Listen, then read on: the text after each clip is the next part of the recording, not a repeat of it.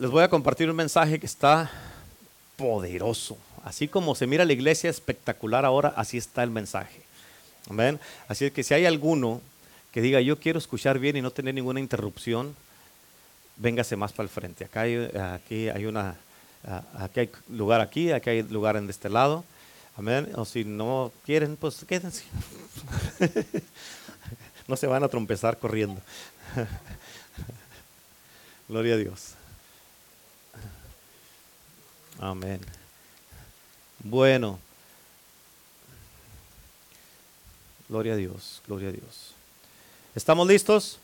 Yo le titulé este mensaje Viviendo la vida cristiana en victoria. ¿Cuántos dicen amén? Amén. ¿Cuántos saben que tenemos que vivir la vida cristiana en victoria? Un cristiano que no vive en victoria es un mal testimonio para el reino de Dios. Amén. ¿Por qué? Porque dice la palabra que Él nos hizo más que vencedores. No nos hizo vencedores, más.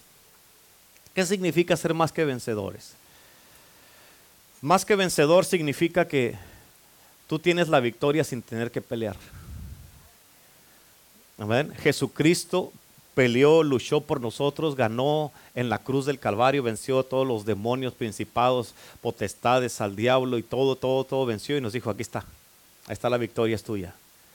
Eso es ser más que vencedores, que no tuvimos que pelear y somos y vencimos. Pero tenemos que vivirlo. ¿Cuántos dicen amén? Así que ¿cuántos de ustedes saben que hay mucho cristiano, no nomás aquí, sino alrededor de todo el mundo, que no viven una vida cristiana en victoria? ¿Cuántos saben eso? ¿Cuántos de ustedes no viven en victoria? Levanten la mano. Que los mentirosos no levanten la mano. Amén. Escucha, escucha. Eh, we need to be honest tenemos que ser honestos, la verdad. ¿Por qué? Porque por más que digan que están bien, que tienen el poder, que tienen la autoridad, que viven en victoria, que digan gloria a Dios, aleluya y a la basanda, tú puedes mirar sus vidas y tú sabes que no es cierto. Ahora, ¿cómo es posible que habiendo sido salvos, perdonados, rescatados, libertados, aceptados como parte de la familia de Cristo Jesús, redimidos, comprados con la sangre de Cristo, que se nos ha dado su palabra, su poder, su autoridad, su espíritu, su presencia, su gloria, ¿cómo es posible que los cristianos no vivan una vida en victoria? No tiene sentido, es impresionante cómo mucho cristiano, cuando de repente las cosas, cuando está todo bien, en sus finanzas, su trabajo, su negocio, sus hijos. Amén. Su estilo de vida es diferente. ¿A poco no es cierto? Los miras y sonríen y andan contentos, andan gozosos, llegan temprano a la iglesia. Pero al momento que tienen un problema en cualquiera de estas áreas, amén. Diga conmigo, oh my God. Al momento que tienen un problema en cualquiera de todas estas áreas, todo cambia en su vida y se mira la verdadera persona que es. ¿Cierto o no es cierto? Se les nota, se les mira. ¿Por qué? Porque hasta vienen, pues, y si llegan a venir a la iglesia, vienen así.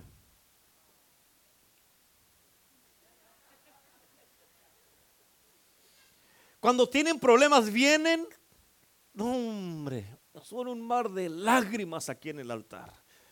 No hombre, se conectan así con Dios y dicen, oh my God, ¿cómo? Yo me quisiera conectar así como se conectan ellos. Amén. Pero cuando tienen problemas o las cosas no están bien, se mira en verdad la verdadera persona que eres tú. Tienes que entender, porque esto es muy importante y esto pasa en todos lados. Porque escucha, lo que más revela quién verdaderamente eres tú, qué tan firme estás en Cristo y en tu caminar cristiano es cuando estás en medio de problemas, cuando hay fallas, cuando hay cosas difíciles o cuando las cosas no están saliendo como tú quieres. Es en esos momentos cuando se mira de qué estás hecho. Es en esos momentos si tú vas a seguir confiando en el Señor y a pesar de todo te vas a seguir congregando, vas a mantener la calma y vas a seguir confiando en Cristo Jesús. Y vas a venir contento a la iglesia lleno de gozo y vas a tener la madurez suficiente. Digan conmigo madurez. No tengo.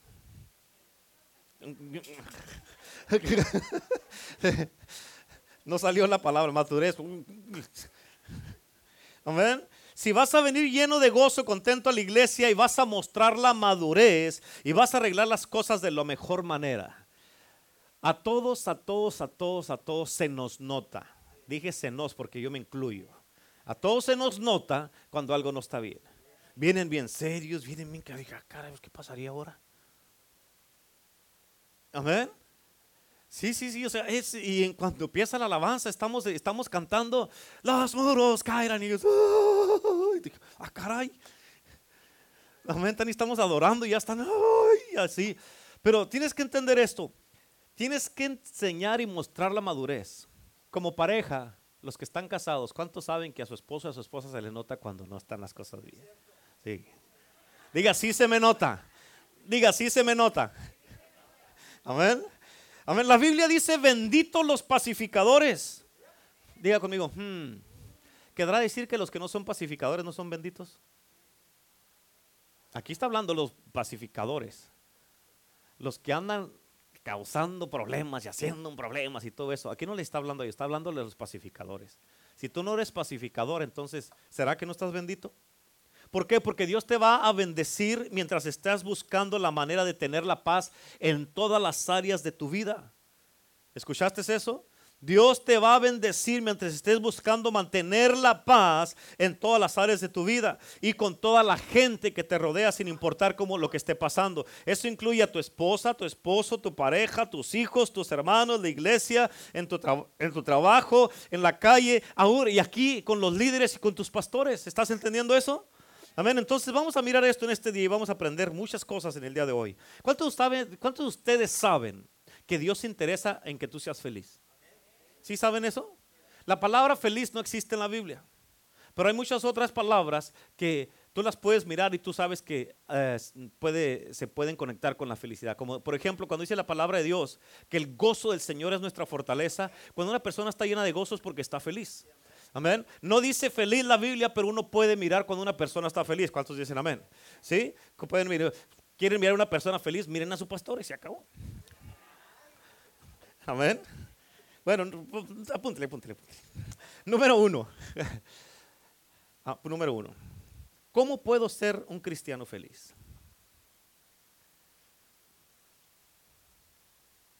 Escucha, bien importante esto. Después que aceptamos a Cristo Jesús, ¿cuándo? Después que lo aceptamos, nos convertimos en hijos de Dios. Y escucha esto, y es importante. El buen éxito de nuestro crecimiento en la vida cristiana depende de nosotros mismos. El buen éxito de nuestro crecimiento en nuestra vida cristiana depende de nosotros mismos. Tu crecimiento como cristiano no depende de mí como pastor. ¿Sí? Depende de ti qué tanto inviertes diariamente en la presencia de Dios en tu casa, en comunión, oración y estando en intimidad con Dios. Ahí vas a tener crecimiento y cuando vienes a la iglesia, vienes, recibes alimento, obvio, y aprendes más cuando vienes a la casa de Dios y de aquí estás tú siguiendo creciendo. Pero tu crecimiento depende normalmente por, lo que es eh, eh, tu intimidad con Dios tu alimento personal que tú tienes. ¿Verdad que aquí no vienes a la casa de Dios y aquí vienes a comer, a, desayunar, a, lonchar y a cenar? Lo haces en tu casa. De la misma manera, tu alimento espiritual allá en tu casa, en tu tiempo privado con Dios. ¿Cuántos dicen amén? Ahora, escucha esto. La bendición de cada vida cristiana para nuestra propia comunidad de hermanos es sumamente importante. Ahora, aun cuando otros se rehúsen a leer la Biblia, escucha, aun cuando otros se rehúsen a leer la Biblia, diga conmigo, oh my. Dije, oh my. No le ponga God. Dije, oh my. Tiene que ese ¿ok? Diga, oh my. O sea, aun cuando otros se rehúsen a leer la Biblia, créemelo, no leerán su Biblia, pero sí van a leer tu vida todos los días. Amén. No van a leer su Biblia tal vez, pero tu vida la van a estar leyendo todos los días sí te van a leer a ti. Y por eso tú tienes que vivir una vida cristiana que sea útil y llena de gozo y un ejemplo para los demás y ser de bendición para los que te rodean. ¿Cuántos dicen amén? Así es que te voy a dar unas sugerencias de cómo podemos hacer esto. Número dos, tengo que estudiar la Biblia. Tengo que estudiar la Biblia. Ahora escucha esto. Tienes que separar mínimo. Esto es mínimo, ¿ok? Mínimo 30 minutos para estudiar diariamente la Biblia. No dije para orar y estudiar, dije para estudiar la Biblia, aparte del tiempo de oración. mínimo, mínimo unos 30 minutos diarios para estudiar la palabra de Dios. Tienes que dejar que Dios te hable durante ese periodo de tiempo. Amén. Cada día que estudias la palabra de Dios, fíjate, Daniel lo hacía tres veces al día y uno batalla para que ustedes lo hagan una media hora. Amén. Es importante que tú entiendas esto y tú, tú también tienes que aprender a hablarle a Dios diariamente y así es como tú vas a desarrollar una comunión con Dios. Tú le hablas a Él, Él te habla a ti, Él te habla a ti, tú le hablas a Él. ¿Cuántos dicen amén? Por eso la Biblia dice, apunta porque te voy a bombardear con escrituras. Últimamente me está gustando como dar un montón de escrituras, pero ahí te va. Primera de Pedro 2.2 dice la Biblia. Desead como niños recién nacidos la leche espiritual no adulterada para que por ella crezcáis para salvación. Fíjate, dice desear. Un niño cuando está recién nacido, que la mamá le está dando eh, eh, pecho, ellos cuando tienen hambre no saben hablar ni nada, pero sí saben llorar para pedir pecho, ¿sí o no? ¿Por qué? Porque todo lo que le importa a un niño es la leche y ir al baño y dormir. Es todo. ¿A poco no es cierto? Y así nosotros debemos de desear, dice la palabra de Dios, la leche espiritual. La leche espiritual es para nosotros la palabra de Dios. Amén. Y con a través de nuestro alimento de la palabra de Dios, tú y yo crecemos para salvación. Un niño se desarrolla para su crecimiento. Tú y yo nos desarrollamos para salvación y crecer en Cristo. La palabra de Dios es nuestro, es nuestro alimento para nuestra alma. Ahora, en Salmos 119, por eso dice, Salmos 119, versículo 11, la Biblia dice, en mi corazón he guardado tus dichos para no pecar contra ti. Aquí David está hablando de la palabra de Dios. Amén. Solo ponte a pensar, ¿cómo vas tú a poder guardar los dichos o lo que dice la palabra de Dios si no te la sabes? Amén. ¿Cómo vas a tú a, saber lo que a Dios le agrada si no lees la Biblia? Amén. ¿Cómo vas a poder obedecerlo bien, seguir sus caminos, lo que Él dice que hagas, si no te tomas el tiempo para leer y estudiar la palabra de Dios? ¿Cómo vas tú a aprender a ser un mejor esposo? Hombres. ¿Cómo vas tú a aprender a ser una mejor esposa, un mejor hijo, un mejor hermano, un mejor líder, una mejor persona para esta comunidad, un mejor trabajador si no lees la palabra de Dios? Amén. Ya les he dado mucho este ejemplo hace mucho de mi cuñado, el pastor Alex. Él cuando compró, hace muchos años compró un carro cuando recién salieron los Hummers, esos, ¿se acuerdan de esos carros grandotes así? Cuando él compró ese carro venía un, este, un paquete incluido con ese carro de que era un fin de semana en las montañas para, que él, para ir con él a través del, del manual del carro para que supiera de lo que era capaz de hacer su carro. Amén. Imagínate, ponte a pensar en eso. Eh, la Biblia dice, apunta Josué 1.8, dice, nunca se apartará de tu boca este libro de la ley, sino que de día y de noche meditarás en él para que guardes y hagas, para que guardes y hagas lo que en él está escrito, porque entonces tú vas a hacer prosperar tu camino y todo te va a salir bien. Amén. La Biblia es el manual para el cristiano, para ti, para mí. ¿Sí? Ahora, si para un carro con mi cuñado iban a invertir tanto tiempo, todo un fin de semana, para que él supiera cómo funcionaba bien su carro, ¿cuánto más nosotros debemos de invertir tiempo para saber cómo debemos de funcionar nosotros? Pero en la palabra de Dios y saber todo lo que podemos hacer. Muchos de nosotros tenemos aparatos electrónicos, la mayoría de nosotros, o hablando simplemente de nuestros teléfonos. Nunca los podemos aprovechar al máximo y hacer todo lo que el teléfono, las funciones que tiene el teléfono, nomás porque no leemos las instrucciones. Amén, nomás porque no sabemos y no nos tomamos el tiempo. Es lo mismo con el cristianismo. Hay mucho cristiano, amén, que nunca aprovecha todos los beneficios que nos pertenecen a nosotros como hombres y mujeres en la palabra de Dios. Y muchos hombres y muchas mujeres nunca alcanzan todo su potencial nomás por no leer el manual que es la palabra de Dios. Amén. Con razón hay mucho cristiano que vive derrotado y no vive en victoria. ¿Por qué? Porque no sabe la palabra. Amén. La palabra tienes que leerla. Amén. Y no nomás leerla cuando estamos leyéndola en la lectura que estamos haciendo en todo el año. No nomás leerla para cumplir con el día, sino tienes que dejar que la palabra se meta en ti. Tú meterte en la palabra, convertirte uno con la palabra, porque la palabra de Dios es Dios en forma de texto para ti. Es Dios hablándote directamente a ti. Y tienes que dejar que la palabra se impregne en ti, que te impregne la palabra para que tú puedas dar fruto. Y el fruto que vas a dar va a ser lo que está haciendo la palabra y te vas a estar mirando más como Jesús, más como Dios, más como el Espíritu Santo. ¿Por qué? Porque la palabra está en ti. Amén. Eres uno con la palabra. ¿Cuántos dicen amén? Por eso dice la, en el libro de Juan 1, en el principio era el verbo y el verbo era con Dios. El verbo es la palabra que es Jesús y era con Dios. O sea, era en. Cuando tú y yo nos alimentamos de la palabra de Dios, el verbo, este verbo en nosotros se hace carne y lo podemos manifestar. ¿Sí me explico? Y eso es bien importante. Y hay mucho cristiano que vive derrotado y no vive en victoria. ¿Por qué? Porque no lee la palabra de Dios. La palabra de Dios dice en Oseas 4.6. Oseas 4.6. Mi pueblo fue llevado cautivo porque le faltó conocimiento. Amén. En otras palabras, la falta de conocimiento te cautiva, te mantiene derrotado, te mantiene ignorante, te mantiene sin conocer al poderoso Dios que tú sirves. Para ti y para mí, para cada cristiano que se toma el tiempo para servir a Cristo como debe y se toma en serio el cristianismo, se toma en serio la palabra de Dios, se toma en serio lo que se predica, lo que dice la Biblia, hay que se lo toma verdaderamente tal y como es. Es imposible que mires un cristiano derrotado. O sea, ¿quién no va a querer todos estos beneficios?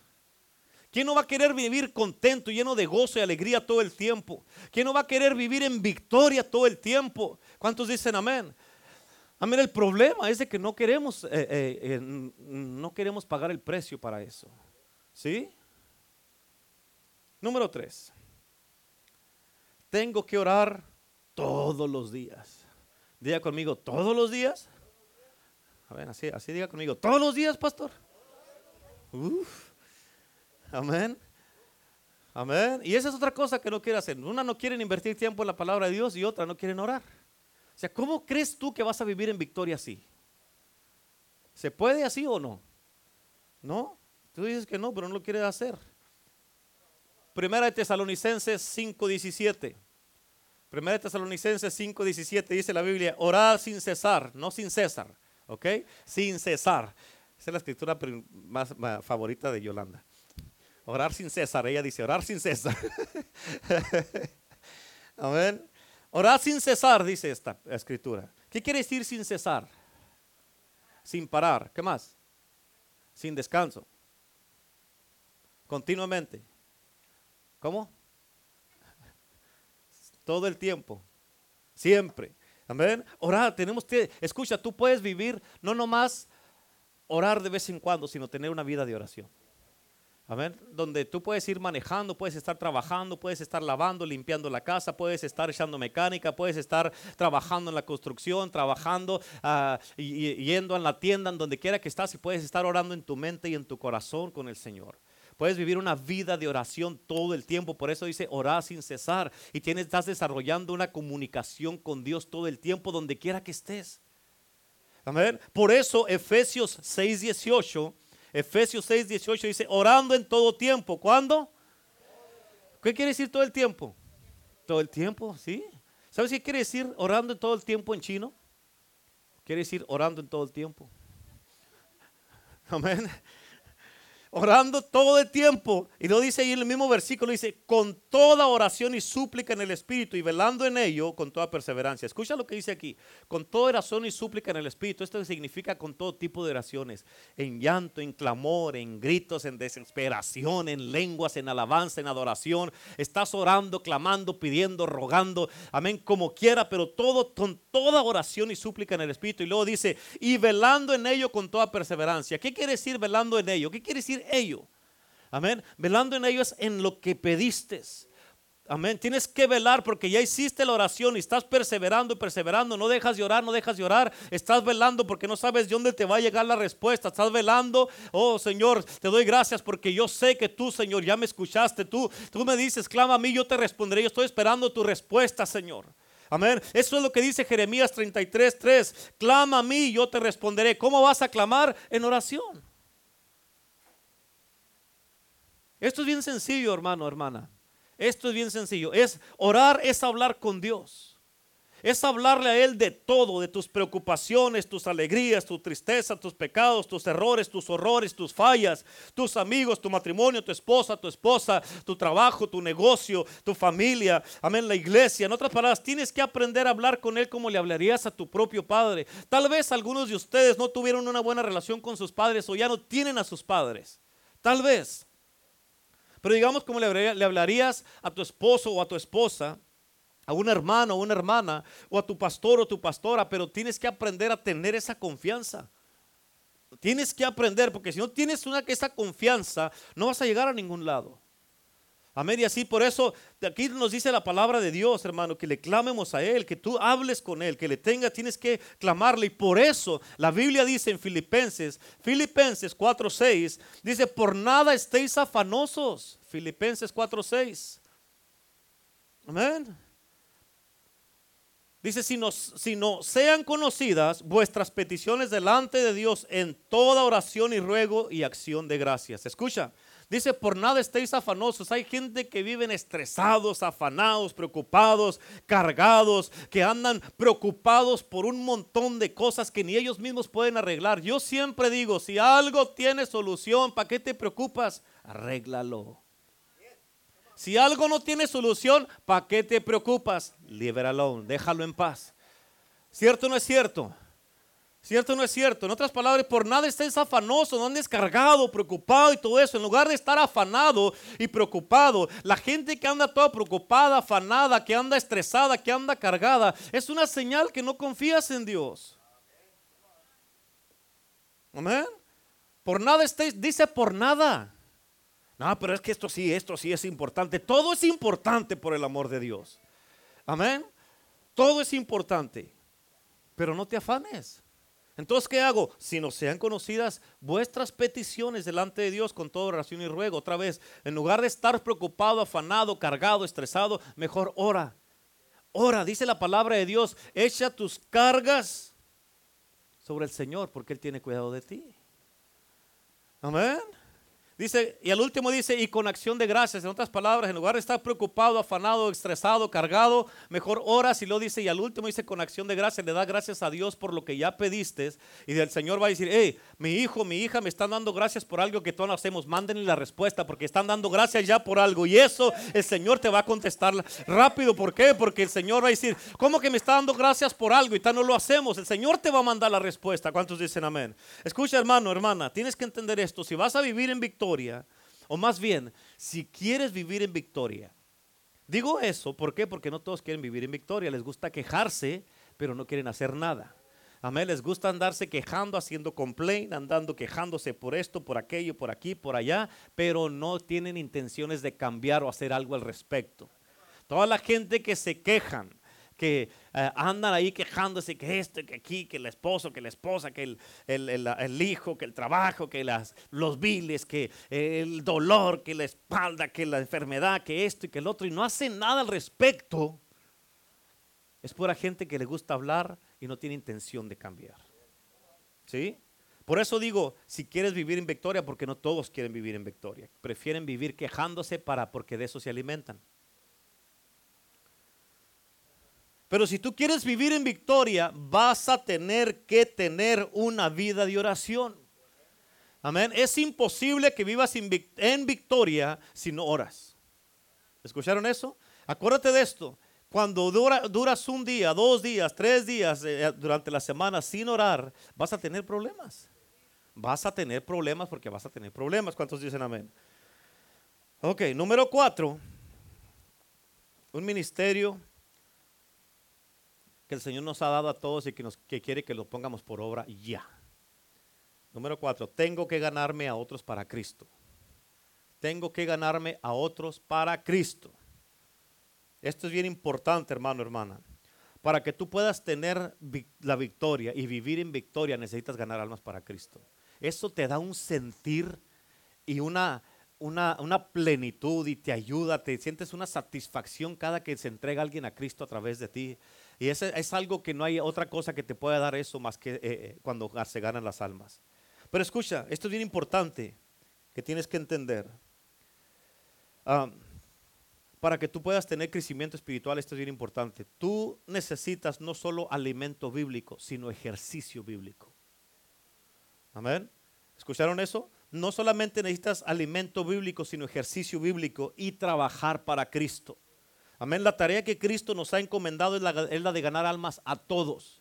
Dice la palabra en 2 Corintios 5, 18 que Él nos ha dado el ministerio cada uno de nosotros que estamos aquí, los que estén mirando por las redes sociales, y cada cristiano en cada iglesia tiene un ministerio.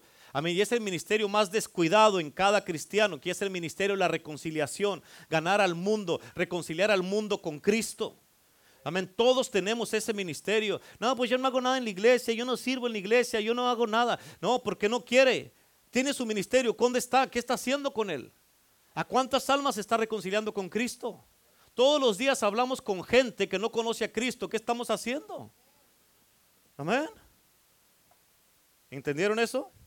Marcos 16, 15 dice, id por todo el mundo y predicar el Evangelio a toda criatura. ¿A cuántas criaturas? A todas. Esto incluye a los de tu casa, algunos a su esposo, algunos a su esposa, a tus hijos, tus vecinos, tus amigos, tus eh, compañeros de trabajo, a todos. Este es un mandato que tenemos todos los cristianos. Tenemos que reconciliar al mundo con Cristo. ¿Cuántos dicen amén? Ahora te voy a dar una escritura que se me hizo bien poderosa. Amén, apúntale. Mateo 25, 31 al 45. Y pongan atención como dice, ¿ok? Ustedes mírenme acá, nomás poniendo atención, no dejen que nada los interrumpa. Cuando el Hijo del Hombre venga en su gloria, ¿en qué va a venir? Y todos los santos ángeles con él, entonces se sentará en su trono de gloria. Él va a venir en su gloria y viene a un trono de gloria. A ver. Y luego dice, el 32 dice, serán reunidas delante de él todas las naciones y apartará los unos de los otros. ¿Qué va a hacer? Fíjate, como aparta el pastor las ovejas de los cabritos. ¿Quién aparta las ovejas de los cabritos? El pastor, ok. Y pondrá a las ovejas a su derecha y los cabritos a su izquierda. Entonces el rey dirá a los de su derecha, que son las ovejas, venid benditos de mi Padre, heredad el reino preparado para vosotros desde la fundación del mundo. Porque tuve hambre y me diste de comer, tuve sed y me diste de beber, fui forastero y me recogiste, estuve desnudo y me cubriste, enfermo y me visitaste, en la cárcel y viniste a mí. Entonces los justos, que son las ovejas, le responderán al Señor diciendo, cuando te vimos hambriento y te sustentamos, o sediento y te dimos de beber, y cuando te vimos forastero y te recogimos, o desnudo y te cubrimos, o cuando te vimos enfermo o en la cárcel y venimos a ti. Y respondiendo el rey les dirá, de cierto os digo, que en cuanto lo hiciste a uno de estos mis hermanos más pequeños, a mí me lo hiciste. Entonces dirá también a los de su izquierda, amén, estos a los cabritos, apartados de mí, malditos, al, eh, al fuego eterno preparado para el diablo y sus ángeles, porque tuve hambre y no me diste de comer, tuve sed y no me diste de beber, fui forastero y no me recogiste, estuve desnudo y no me cubriste, enfermo y en la cárcel y no me visitaste. Entonces también ellos le responderán diciendo, Señor, ¿cuándo te vimos hambriento y sediento, forastero, desnudo, enfermo o en la cárcel y no te servimos? Entonces le responderá diciendo, de cierto les digo que cuando no se los hicieron a uno de estos mis hermanos más pequeños, tampoco a mí me lo hicieron. Amén. Por eso tienes que entender esto. Jesús, escucha, Jesús no es nuestro mensajero, nosotros somos sus mensajeros. Amén. ¿Escucharon esto? Jesús no es nuestro mensajero. Él no va a ir a evangelizar por nosotros. Nosotros tenemos que ir. Nosotros somos sus mensajeros. ¿Cuántos dicen amén? Y sí, Jesús ya murió por nosotros y por todos los pecadores del mundo. Pero nosotros tenemos que ir a dejarles saber a los pecadores esto. Tenemos que ir a hablarles el evangelio de Jesucristo porque es el poder de Dios para salvación a todo aquel que cree. Y eso es lo que es el evangelio de Cristo. Son buenas nuevas. Son buenas nuevas. Eso es lo que tenemos que ir a compartir con el mundo. Amén. Pero Jesús anda buscando obreros para que recojamos la mies, para que recojamos la cosecha. ¿Por qué? Porque la mies es mucha, pero los obreros son muy pocos. Jesús, escucha, tienes que entender esto, hermano, hermana. Jesús no nos llamó a ti y a mí para estar adentro de la iglesia solamente. Qué fácil y tan cómodo se ha hecho este tipo de cristianismo en esta cultura, en este tiempo. El verdadero cristianismo, de acuerdo a la Biblia, amén, es allá afuera. Es allá afuera. Jesús muy poco estuvo en las sinagogas y los, y los templos. ¿Por qué? Porque no lo querían ahí, lo corrían a Jesús. Porque cuando Jesús llegaba, él llegaba y empezaba a predicar y empezaba a hacer milagros y eso manifestaba lo que todos los religiosos y fariseos no hacían. Esto es lo que deben de estar haciendo y ustedes no lo están haciendo, decía Jesús. Y cuando Jesús llegaba, por eso lo corrían y no lo querían ahí, no lo aceptaban. Y hay muchas iglesias, muchos cristianos, muchos ministerios y muchas casas de los cristianos que no quieren a Jesús en sus iglesias, sus vidas o sus casas. Amén. Y si Él llega a la iglesia, Él va a tomar el control. Y eso es lo que no quieren muchos pastores o muchos cristianos en su casa o muchos cristianos en su corazón. Por eso, ¿por qué? Porque si eso pasa, ya no se harán las cosas como ellos quieren, sino como Jesús quiere. Y Él va a cambiar todo, créemelo. Él va a cambiar todo. ¿Cuántos dicen amén? ¿Por qué? Porque como les he dicho, la iglesia no se trata del pastor, se trata de Cristo, el Espíritu de Dios. Se trata de la voluntad de Dios. ¿Cuántos dicen amén? Obvio, Él escogió un pastor y una pastora para dirigir las iglesias, pero conforme a la voluntad de Dios. Amén. Y por eso el ministerio de Cristo Jesús era en las calles, en las regiones, en las riberas, las orillas del mar, en las plazas. Y él andaba haciendo la voluntad de su Padre, trayendo esperanza al que estaba perdido. Y cuando nosotros hacemos lo mismo que él hizo, como dice en Juan 13, 15, porque ejemplo les he dado para que como yo hice, ustedes también hagan. Cuando nosotros hacemos lo que él hizo, evangelizar, ganar almas, sanar enfermos, libertar cautivos, es como si estuviéramos haciéndolo para Cristo mismo. Y, si, y cuando hacemos esto, tú y yo, escucha, cuando nosotros hagamos esto, Él nos va a decir a nosotros, venir benditos de mi Padre, heredar el reino preparado para vosotros desde la fundación del mundo. En otras palabras, desde, desde, ah, desde la fundación, escucha, desde que el mundo fue fundado, el Señor preparó el reino preparado para nosotros, para que lo heredemos nosotros. Amén. Al momento que nosotros compartimos las buenas nuevas de salvación con otros, también podemos sanar a otros. ¿Por qué? Porque el mensaje del Evangelio es múltiple. No solamente se trata de salvación, el mensaje del Evangelio se trata de salvación, sanidad, restauración, libertad, aceptación, echar fuera demonios, libertar cautivos, amén, sanar a los enfermos. Se trata de un montón de cosas, traer libertad y, traer sanidad a la mente, al corazón, restaurar familias, matrimonios. Se trata de que tú mismo puedas estar viviendo en paz, estar a cuentas con Dios. ¿Cuántos dicen amén? Y es muy importante que nosotros obedezcamos el mandato de Cristo Jesús que Él nos ha dejado. Amén. Ya cuando nosotros lo aceptamos con nuestro Señor y Salvador, tenemos un mandato y un ministerio que cumplir. ¿Sí? Te voy a dar una escritura que está fuerte, fuerte, fuerte. Ezequiel 3, versículo 18. Escucha lo que dice y pon atención, ok, mírame acá.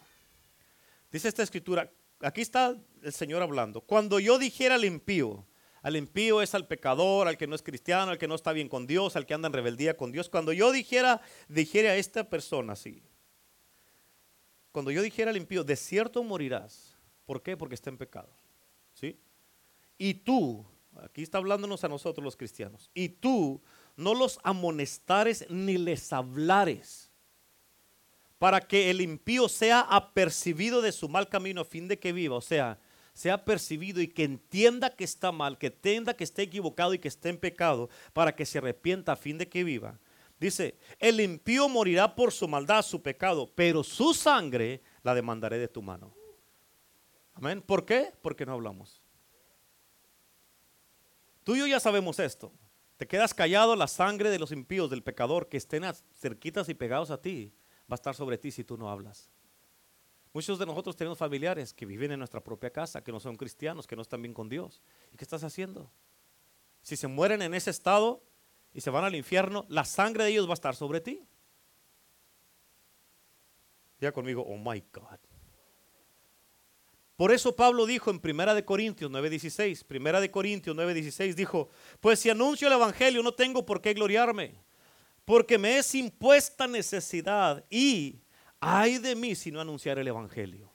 Amén. Pablo está diciendo, hey, si yo anuncio el evangelio, no tengo por qué gloriarme. En otras palabras, hay mucha gente o hay muchos que predican que se, ellos mismos se exaltan tanto porque, oh, yo predico la palabra, oh, yo soy un ministro de la palabra y todo eso. Yo conozco varios de ellos que hasta guardaespaldas traen, imagínate. En serio, hasta guardaespaldas traen y ni Jesús hizo eso. Cuando los discípulos se pusieron a hacer, según ellos, muy acá guardaespaldas, guardaespaldas del Señor, que estaban así queriendo que vinieran los, venían los niños y los discípulos. ¿Y Jesús qué hizo? Los reprendió. Cálmate. No se los prohíbas que vengan a mí porque de ellos es el reino de los cielos. Él reprendió a los que querían ser sus guardaespaldas y tú no, mira mi ejemplo y haz lo que yo hago. Yo no te llamé para que me cuides. Y hay muchos pastores así o, o que predican, muchas, porque dice Pablo, si anuncio el evangelio no tengo por qué gloriarme. No se trata para que nos gloriemos y que nos exaltemos tanto, porque es una necesidad que tenemos y hay de nosotros si no lo hacemos. Cada uno de nosotros aquí tenemos esta necesidad, pero muchos no dicen, no, no, no, no quiero esa necesidad, no la, no la siento. aunque no la sientas, la tienes. Tienes que predicar el Evangelio, tienes que hablar de las buenas nuevas de salvación. Tú tienes una responsabilidad, yo tengo, todos tenemos esta responsabilidad. Escucha, hay de nosotros si no le hablamos a los perdidos. Hay de nosotros si no anunciamos el Evangelio y si los que están perdidos no son apercibidos o no se dan cuenta que están mal y si ellos se pierden, su sangre estará sobre nosotros. Una de las mejores maneras de vivir en victoria es ganando almas y arrebatándole almas al enemigo. ¿Por qué? Porque cada alma es una victoria más para Cristo Jesús, para el reino de Dios, para la iglesia, para nosotros y para la familia. Amén. ¿Vamos bien? Voy muy bien, ya son las 11:15, vainas, mire, y ya voy más de la mitad. Vamos a ir temprano ahora. ¿Quién se quiere ir temprano? ¿Sí? Bueno, no, por ahí. Temprano, a las 3, 4 de la tarde, vas temprano. Aquí, no sé. Es el día del Señor ahora. Vamos, llevamos cuatro puntos, ¿verdad? Me faltan como 15. Ya me lo termino, ya me lo termino. No, como 15 para las 11 y media, digo. Número 5. Tengo que evitar las malas compañías. Tengo que evitar las malas compañías. ¿Cuántos dicen amén? Esto es bien importante si tú quieres vivir en victoria. Hay mucha gente que nomás las tienes que evitar. Amén. ¿Por qué? Porque nomás les gusta andar hablando lo que no deben, les gusta andar el chisme, les gusta andar hablando cosas que no deben y les gusta andar criticando a este hermano, a esta hermana, al pastor, la pastora, al líder, al líder, andar hablando de toda la gente. Y tú cuando los escuchas a ellos o a ellas, eso te estás alimentando y al rato vas a tener, a tener el mismo espíritu que ellos. Pero tienes que evitar a ese tipo de gente. Y si tú eres así, evítate a ti mismo, sal corriendo y abandónate por allá, vete, déjate en el desierto y tú te regresas solo. Amén. Amén. Si te gusta hablar de la gente, huye de ti. Pablo, Pablo le dijo a Timoteo, cuídate de ti mismo. Amén. Cuídate de ti mismo. En otras palabras, hey, ¿qué te pasa? Me estás contaminando. ¿Quién? Pues yo. You. Amén. Tú me estás contaminando. ¿Qué andas hablando eso? ¿A poco no es cierto? Tienes que cuidarte de ti mismo. Repréndete a ti mismo. ¿Qué te pasa? Estás hablando del hermano. Ponte en el espejo y date un cato ahí tú solo ahí. Amén. Esto es bien importante. Si quieres vivir en victoria, debes de evitar las malas compañías. La Biblia dice que el mal carácter, las malas compañías corrompen el carácter. Amén. Por eso tienes que evitarlas. Tienes que evitar gente mala, gente que le gusta hablar. Mm, pues entonces, ¿qué va a estar con puros mudos? No, gente que va, los que van a hablar, van a hablar lo que se debe hablar. Es que es la verdad, pastor. Esta hermana nomás no saluda. No, no, no porque sea la verdad tienes que decirlo. Si no te saluda, tú vas a ir, salúdale y se acabó el problema. ¿Cuántos dicen amén?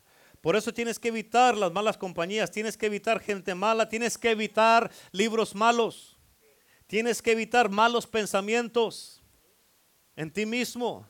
Amén. Tienes que evitar cosas malas en tu teléfono que no debes estar mirando. ¿Cuántos dicen amén? Fíjate, te voy a dar una escritura que esta escritura te va a... ¿Cuántos quieren que Dios les hable ahorita? Diga, conmigo, Señor, háblame. Dígalo, dígalo, dígalo. Uno dice, Señor, háblame. No, Señor, háblame. Voy a aceptar tu palabra como venga. Dale, dale. Ponga el cachete ahí. Amén. Ahí le va. Segunda de Corintios, capítulo 6, versículo 14 al 17. Escucha lo que dice aquí, ¿ok? Ponga atención. ¿Listos? Escuche esto. Dice, no se unan en yugo desigual con los incrédulos voy a hacer una pausa aquí. Este es un problema muy grande. ¿Por qué? Porque la Biblia dice que no nos unamos en yugo desigual con los incrédulos. El problema es que tú te quieres acomodar para estar unido con ellos. Amén. Te quieres acomodar para hacer, para que ellos te acepten y tú ser parte de su vida en yugo desigual. Amén. Por eso, ah, cuando si tú miras cuando andan con una yunta que andan arando la tierra, no miras a un buey y un burro, porque es un yugo desigual. Y el yugo desigual va a lastimar el uno al otro. Y cuando tú te unes en un yugo desigual, amén, la persona que no, digamos, una persona que no que en Cristo te va a dañar a ti, porque ya estás unido y tú no debes estar unido. El problema es que tú te unes a la gente que tiene ese yugo desigual. Tú quieres, este, tú quieres esa unidad. Amén. ¿Por qué? Porque si no creen en Cristo, amén, si no quieren servir a Cristo, ya está, ya no piensan igual. ¿Sí me explico o no? ¿Sí? ¿Y por qué se quedan callados? Amén. ¿Qué me ven? Amén. Bueno, sigamos, sigamos, sigamos, porque me están viendo mucho. No se unan en yugo desigual con los incrédulos. ¿Por qué? ¿Qué compañerismo tiene la justicia con la injusticia? Aquí al cristiano se le llama justicia, al pecador injusticia. Amén. ¿Y qué comunión la luz con las tinieblas? Al cristiano se le llama luz, al pecador se le llama tinieblas. ¿Y qué concordia Cristo con el diablo? Al cristiano se le llama Cristo, al pecador diablo. ¿O qué parte el creyente con el incrédulo? Ahí está muy claro. ¿Y qué acuerdo hay entre el templo de Dios y los ídolos? Cuando tú te unes en yugo desigual con alguien, tú te conviertes en un idólatra. ¿Escuchaste lo que dije? Cuando tú te unes en yugo desigual con alguien, te conviertes en un, idólatra. ¿Cuántos dicen amén? Versículo 16 dice, ¿y qué acuerdo hay entre el templo de Dios y los ídolos? Porque vosotros, ustedes son el templo del Dios viviente, como dijo Dios, habitaré y andaré entre, entre ustedes y seré su Dios y ellos serán mi pueblo, por lo cual salid en medio de ellos y apartaos, dice el Señor, y no toquéis lo inmundo, y yo te recibiré. ¿Escuchaste eso? En otras palabras, tenemos que tratar de ganarnos a los impíos y a los pecadores, pero no escoger ser sus compañeros y practicar lo que ellos practican. ¿Sí? ¿Estás entendiendo lo que te estoy diciendo? Eso es, es que, escucha, debe de haber una distinción.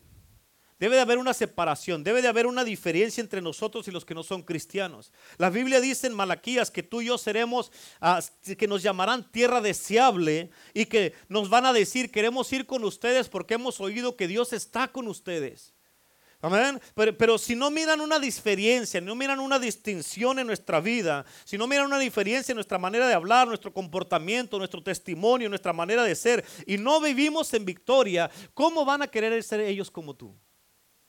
Amén. Algunos de ustedes tienen personas que se juntan mucho con ellos o con ellas y estás en yugo desigual y ya tienes mucho tiempo con ellas y no te lo has ganado para que se comprometa para Cristo.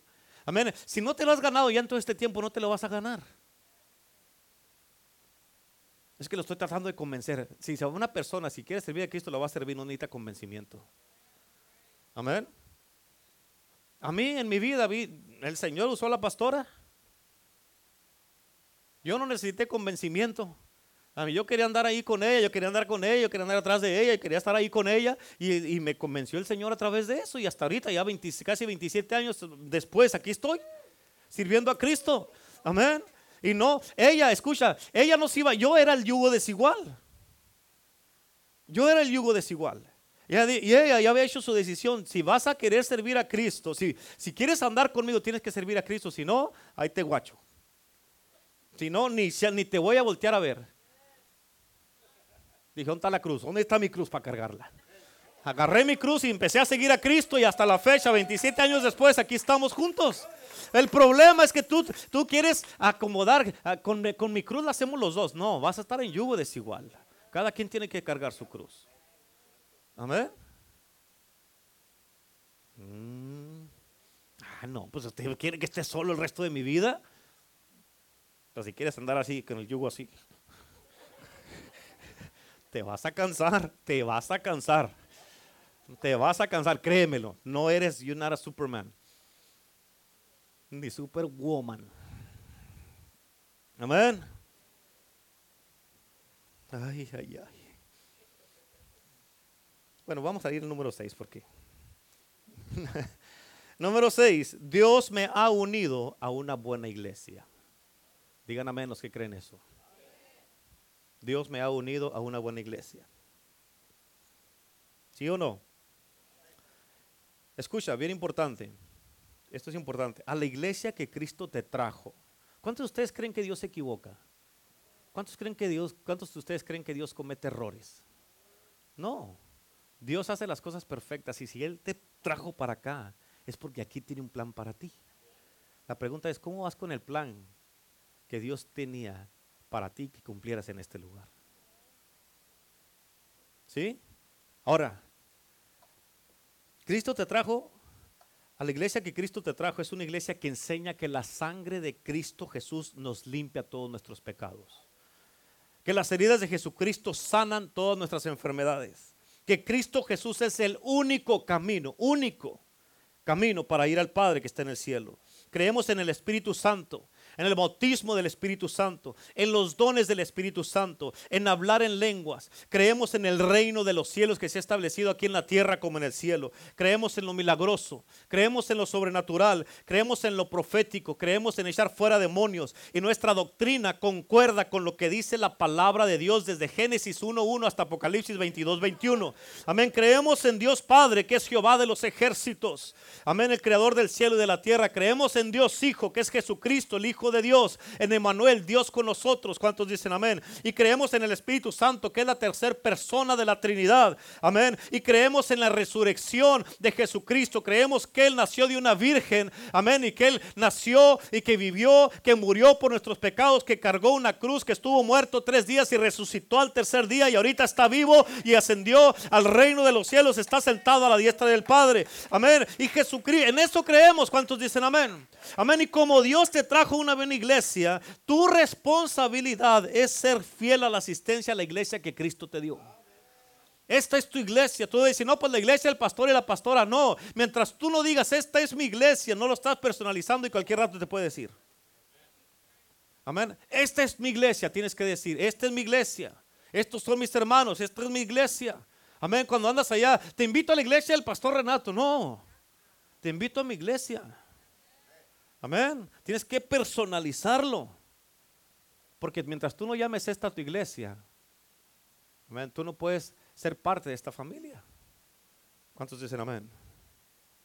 Así es que Dios te trajo una buena iglesia y tu responsabilidad es ser fiel en la asistencia a la iglesia que Dios te trajo y a los servicios de la iglesia. La Biblia dice en Hebreos 10:25, no dejando de congregarnos como algunos tienen por costumbre Digan todos, no hombre. Oh my God, escúchame. ¿Qué costumbre tan mala tienen muchos y cómo practican eso de fallar a la iglesia y dejar de congregarse? ¿Escuchaste eso lo que te dije? ¿Qué costumbre tan mala tienen muchos y cómo practican el fallar a la iglesia y dejar de congregarse. Oh, pero al trabajo no le fallan, allá no dejan de congregarse todos los días, le son más fieles al trabajo todos los días. ¿Por qué? Porque allá no faltan ni un solo día.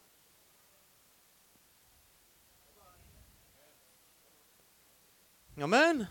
Allá no le fallan, pero a Cristo sí le fallan. Amén. Escucha, te voy a decir esto. Estoy sacando unas cuentas. Te voy a decir esto. Hay solamente dos, diga conmigo dos. Hay solamente dos servicios por semana. Solamente dos. Hay ocho servicios por mes. ¿Sí? Hay 96 servicios en un año. Y tú tienes 269 días libres en un año y aún así te toman los días de servicios para hacer tus cosas, para limpiar la casa, para ir al mandado, para ir a comprar comida, para descansar. ¿Estás entendiendo? 269 días para hacer todo lo que quieras y te toman los días de Dios.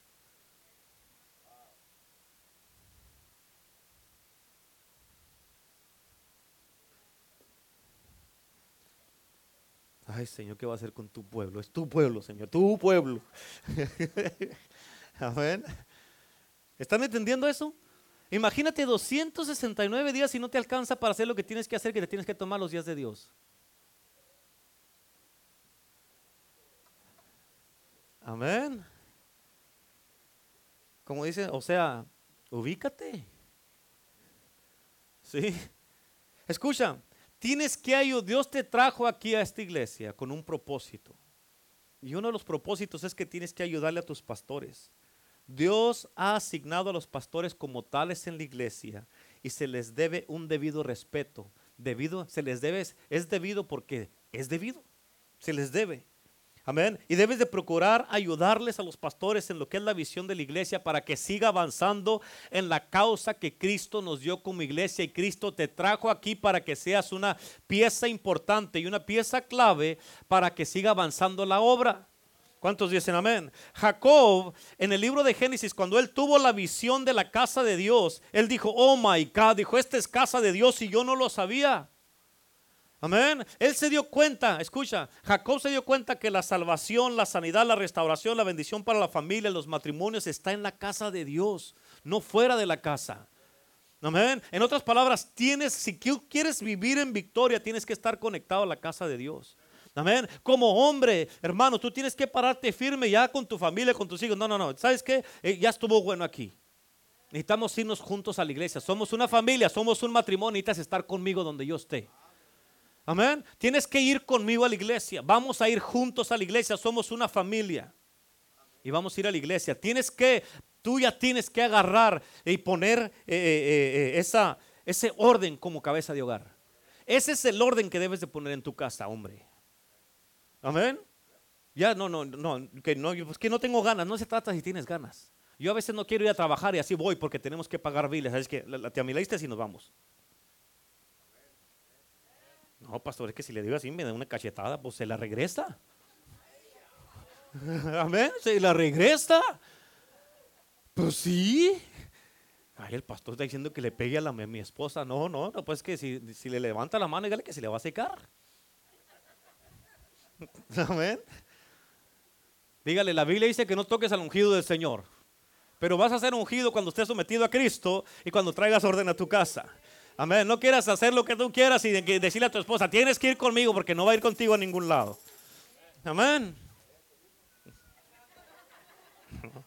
Amén. ¿Escucharon lo que les dije, hombres? Sí, no, no, ya, ya, ya, ya, ya. Ya no más. Vámonos a la iglesia, ándale. Alístate y vamos a ir a la iglesia. Amén.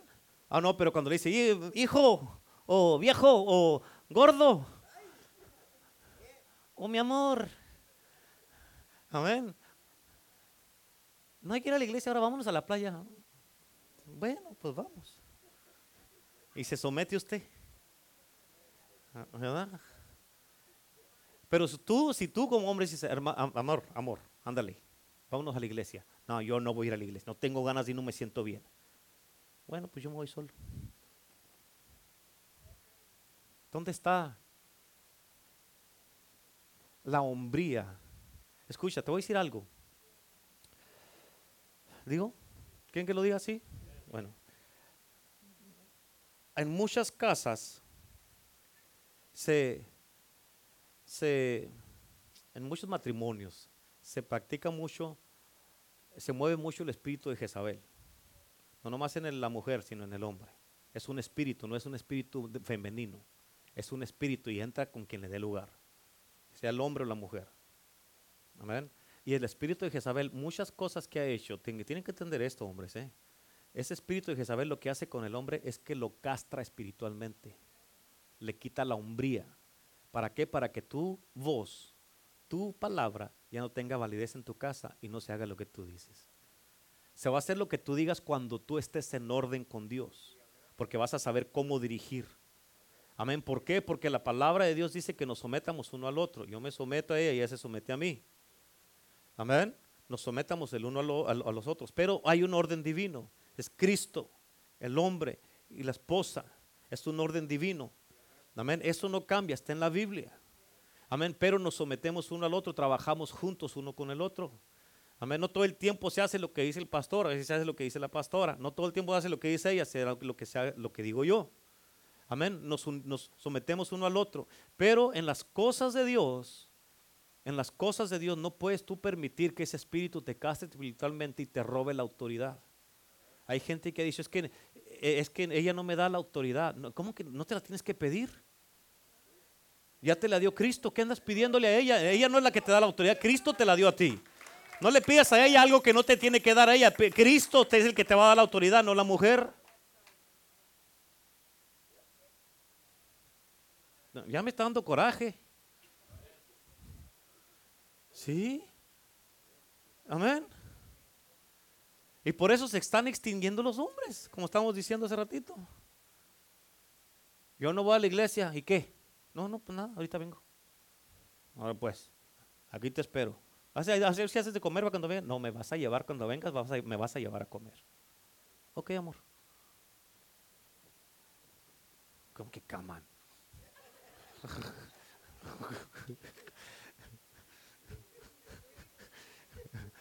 Oh, you're agreeing with me. Yeah. Amen. Amen. Den un aplauso a Cristo. ¿Están entendiendo? Esto no estaba en mis notas, pero ¿están entendiendo eso? Sí, es así, cuando llegue para atrás a su casa, sométase a Cristo, váyase de aquí sometido a Cristo. Señor, tú eres mi cabeza, Señor. Yo estoy sometido a ti y tú eres el que me da la autoridad a mí. Y aquí, Señor, yo con tu ayuda me voy a unir con mi esposa para que estemos los dos en orden para poder traer orden a la casa. Y de aquí para adelante, así como estamos yo y mi esposa, yo la voy a jalar a la iglesia. Y que no, yo no voy, no te estoy preguntando. Tú vas a la iglesia conmigo. Yo soy tu esposo. Amén. Y la Biblia dice, amén, que te tienes que someter. ¿Sí? Obvio, también dice que nos sometamos uno al otro. Hay veces que tú te tienes que someter y decir, ok, sí, sí, sí, cierto, estoy equivocado, yo me equivoqué, vamos, vamos, donde tú quieres ir, David. Sí. ¿Sí? Digan amén las mujeres. Sí. Pero hombres, o sea, ¿sí? ¿Entendieron? Amén. Eso. Bueno, aleluya. Número 7. Ahí vamos, ahí vamos. Número 7. Tengo que contribuir para el sostén de mi iglesia. Amén. Por eso les dije hace ratito, ¿cuántos pueden decir, esta es mi iglesia? Cuando tú es, tu iglesia, tú, tú ayudas para el sostén de tu iglesia. ¿Sí? En 1 Corintios 16, versículo 2. 1 Corintios 16, versículo 2. La Biblia dice, escucha lo que dice aquí. Cada primer día de la semana. ¿Cuándo es el primer día de la semana? No, no, no. No. Sí, sí, domingo, domingo el domingo, es el primer día de la semana. Cada miércoles, jueves. Cada primer día de la semana. Amén. O sea, cada domingo cuando venga, dice cada uno, cada quién, cada uno. O sea, cada uno, cada uno, cada uno. No, esto, esto, esto, esto es por mí, por mi esposa, no, cada uno. Cada uno dice aquí. Cada uno de vosotros ponga aparte algo según haya prosperado, obvio, en toda la semana.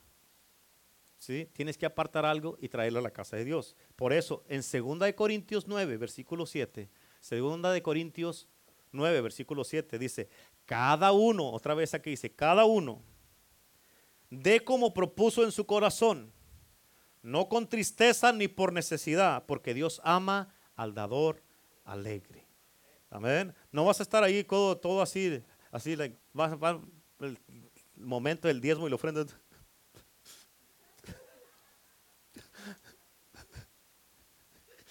Amén.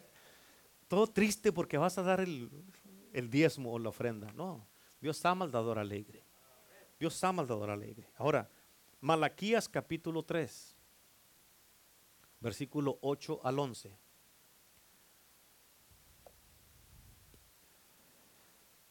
En, estos, en estos versículos de Malaquías, en, el en un versículo antes, en el versículo 7, Dios le dijo a los hijos de Israel, ustedes me abandonaron.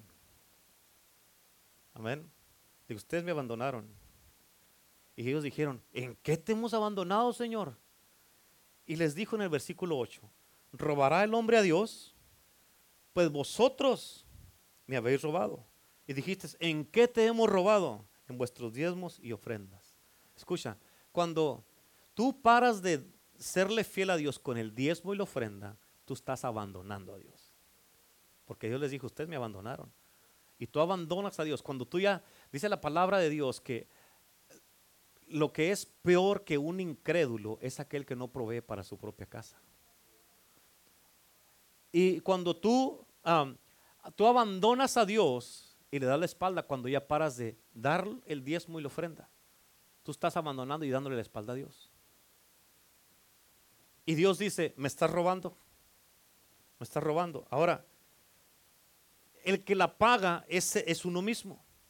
¿Por qué? Porque en el versículo 9 dice, malditos son con maldición, porque vosotros, la nación toda, me habéis robado.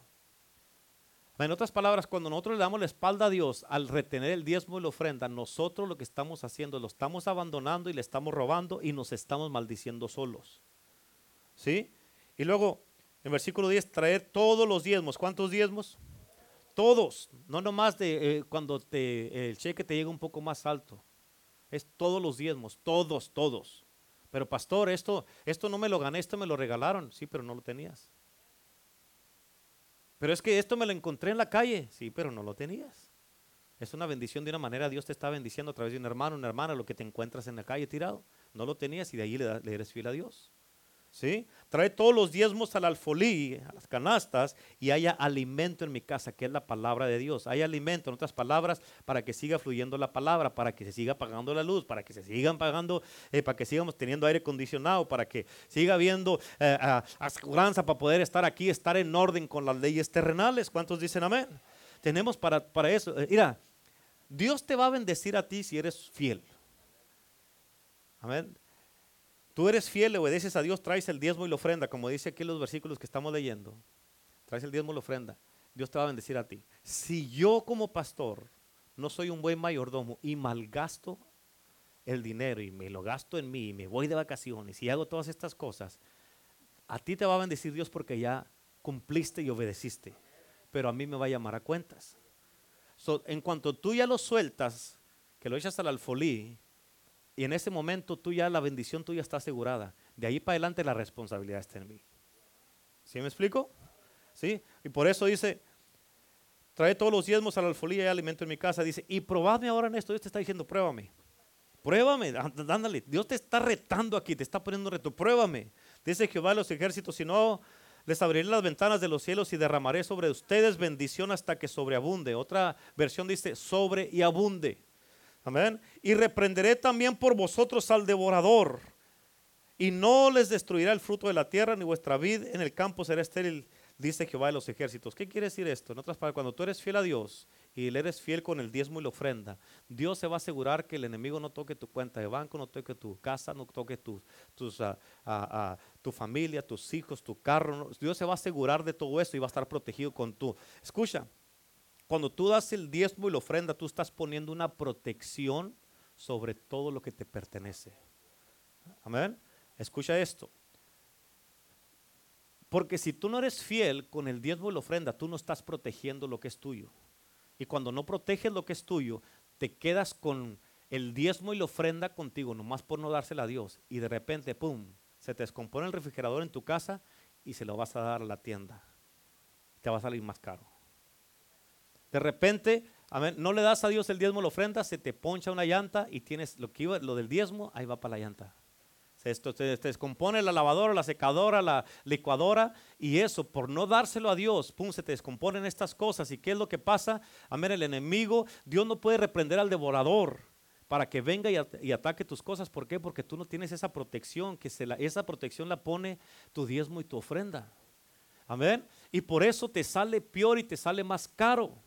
Pero cuando tú eres fiel con el diezmo y la ofrenda, lo que pasa es que Dios reprende al devorador y nada en tu casa se descompone, ni tú te enfermas, si tú estás bien en tu casa, tu matrimonio, con tus hijos, tu carro, las llantas te duran como con los hijos de Israel, 40 años en el desierto.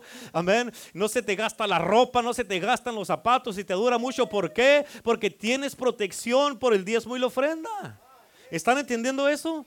Es bien sencillo. Eh. Yo no sé quién en su mente correcta no quiera, amén, quiera que el enemigo venga, amén, que andes todo preocupado y ah, no sirve el refrigerador y se te echa a perder toda la comida nomás por no haber dado el diezmo y ofrenda. No dice nomás diezmo, dice diezmo y ofrenda. ¿Sí? ¿Entendieron eso? Ok, número 8, termino con este. No me tengo que desanimar. No me tengo que desanimar. ¿Cuántos dicen amén?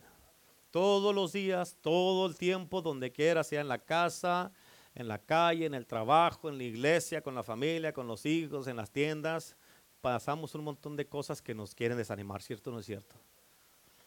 Tienes que entender esto, es importantísimo. Si quieres vivir en victoria, conscientemente no te puedes desanimar. Si quieres vivir en victoria, no te puedes desanimar. Va a haber tentaciones, desalientos, persecución en la vida cristiana. Amén. De hecho, escucha esto: la vida cristiana es una lucha. ¿Escucharon lo que dije? La vida cristiana es una lucha.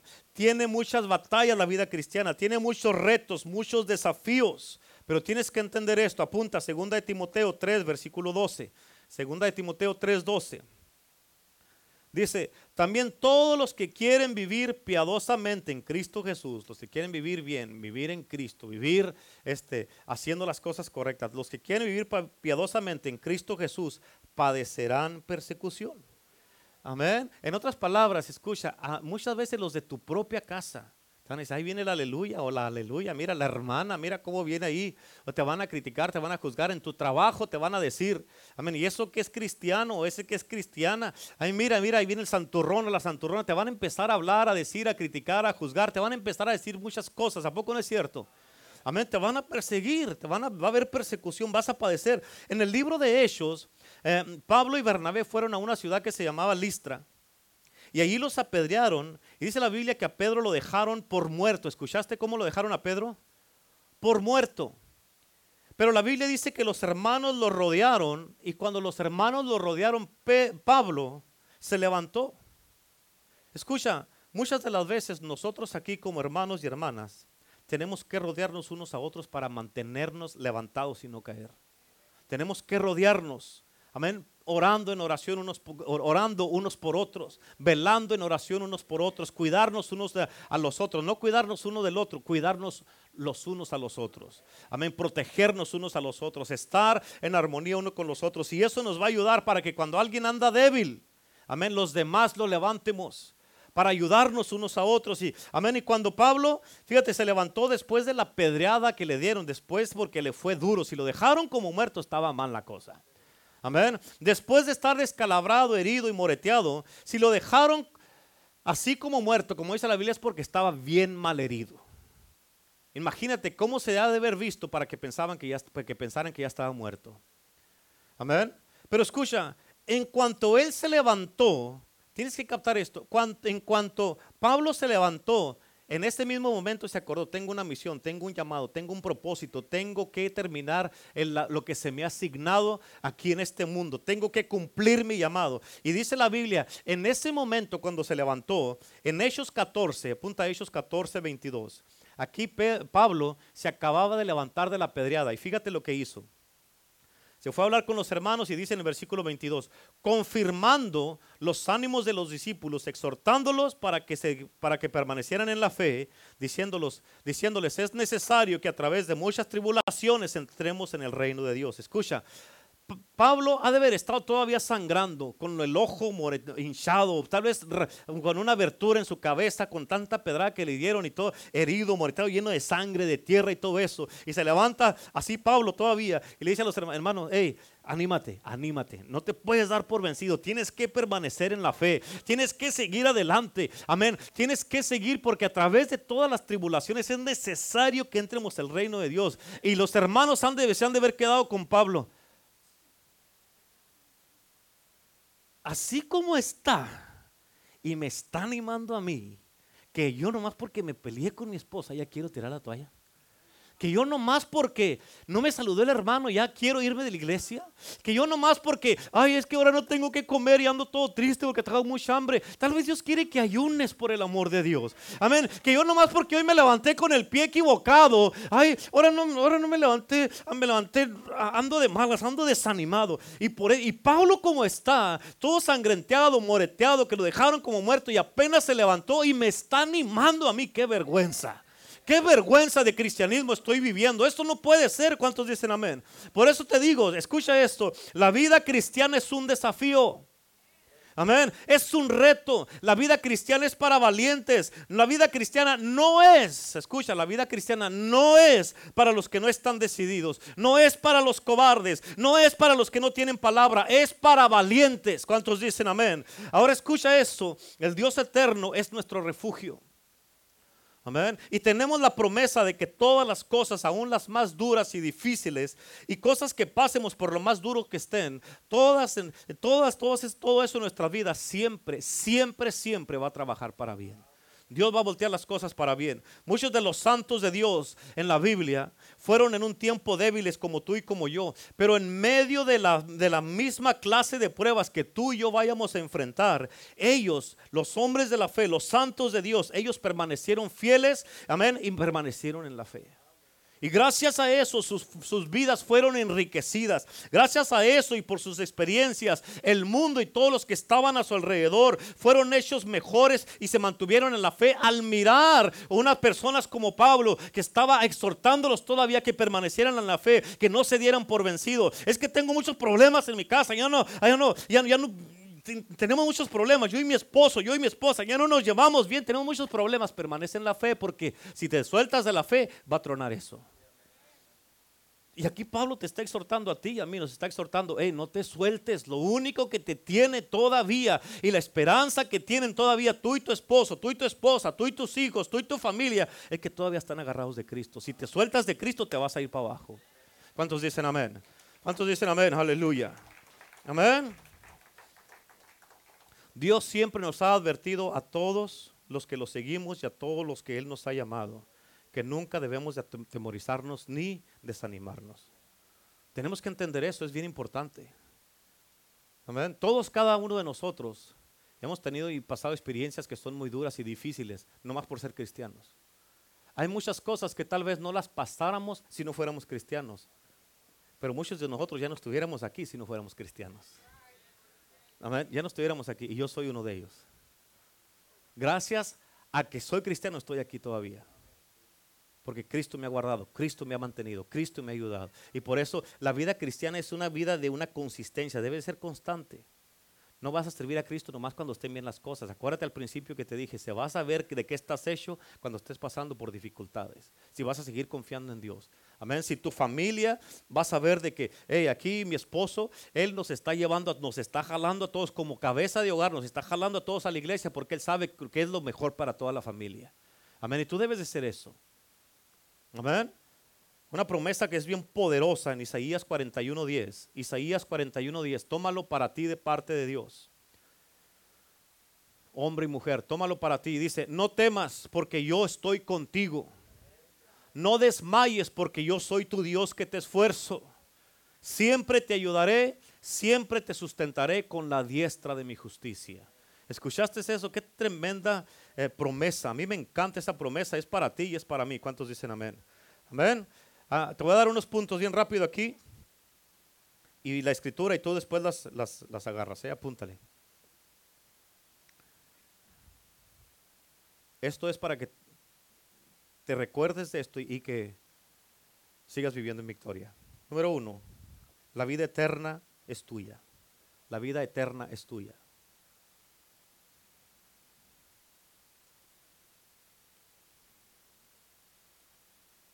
Juan 3:16 y Romanos 6:23. Juan 3:16, Romanos 6:23.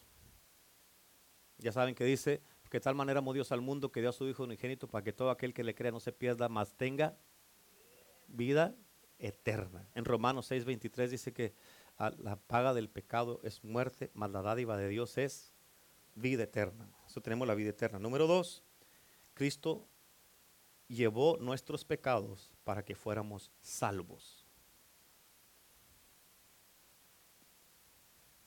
Todo esto son cosas que te deben de ayudar para que el enemigo no venga y te quiera condenar y juzgar. ¿Por qué? Porque Cristo ya llevó tus pecados, ya eres limpio, eres liberado de pecado.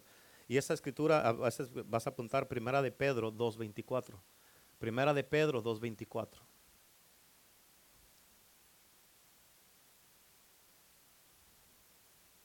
¿Listos? ¿Sí? Bueno, número tres. La, la sanidad divina es personalizado, lo vas a poner. La sanidad divina es mía. La sanidad divina es mía. Éxodos 15, 26. Isaías 15, perdón, Isaías 53, 5.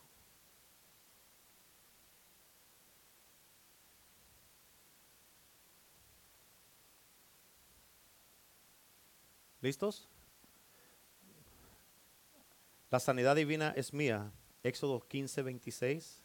Isaías 53, 5. Got it? ¿Sí? Número 4. Cristo llevó mis enfermedades para que yo fuera sanado.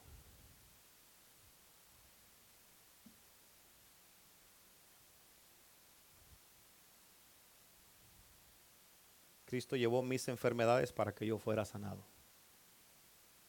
Mateo 8:17.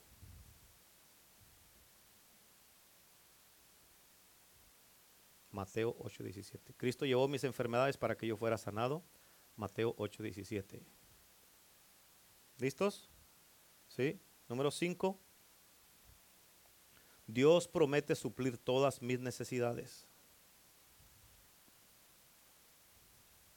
Dios promete suplir todas mis necesidades. Filipenses 4:19.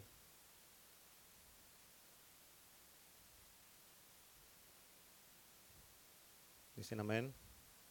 Cuando estén listos, ¿ya están listos? ¿Sí? Número 6. La autoridad sobre los demonios es mía porque Cristo me la dio. La autoridad sobre los demonios es mía porque Cristo me la dio.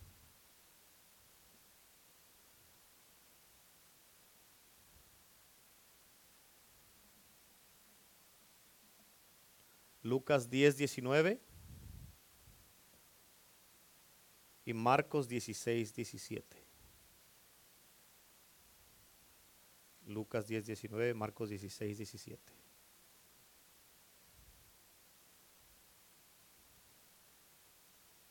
¿Listos? Si alguien quiere autoridad, ¿a quién se le va a pedir? ¿A quién se la vas a pedir la autoridad? ¿A tu esposo, a tu esposa, a tus hijos? ¿O a Cristo? Eh, eh, Es más, y, te va a decir, ¿por qué me estás pidiendo algo que ya te di? ¿Sí? Nomás tienes que, entonces, ¿qué hago, Señor? Ponla por obra, ejércela. Número siete, por último, número siete. Tengo el derecho de orar y recibir respuestas a mis oraciones. Tengo el derecho de orar y recibir respuestas a mis oraciones.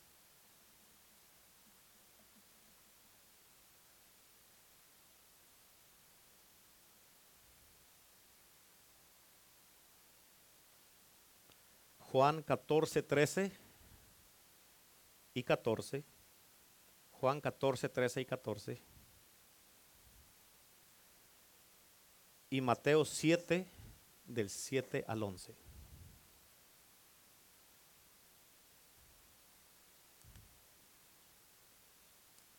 ¿Cuántos dicen amén? Con todos los primeros puntos que te di de toda la predicación y estos últimos siete que te di, estudialos y eso te va a ayudar para que vivas en victoria toda la vida. Amén. Te va a ayudar. ¿Cuántos dicen amén? Dile un aplauso a Cristo. Amén. ¿Cuántos están listos para de hoy en adelante vivir la vida vi- cristiana en victoria todo el tiempo? Amén. Ahora vamos a orar todos en este día, pero vamos a orar con la victoria que ya sabemos que se nos ha dado a cada uno de nosotros. La victoria que tenemos en Cristo. Por eso dice la palabra de Dios que somos más que vencedores porque tenemos la victoria en Cristo. ¿Cuántos dicen amén? Así es que vamos a orar todos juntos en el día de hoy. Amén.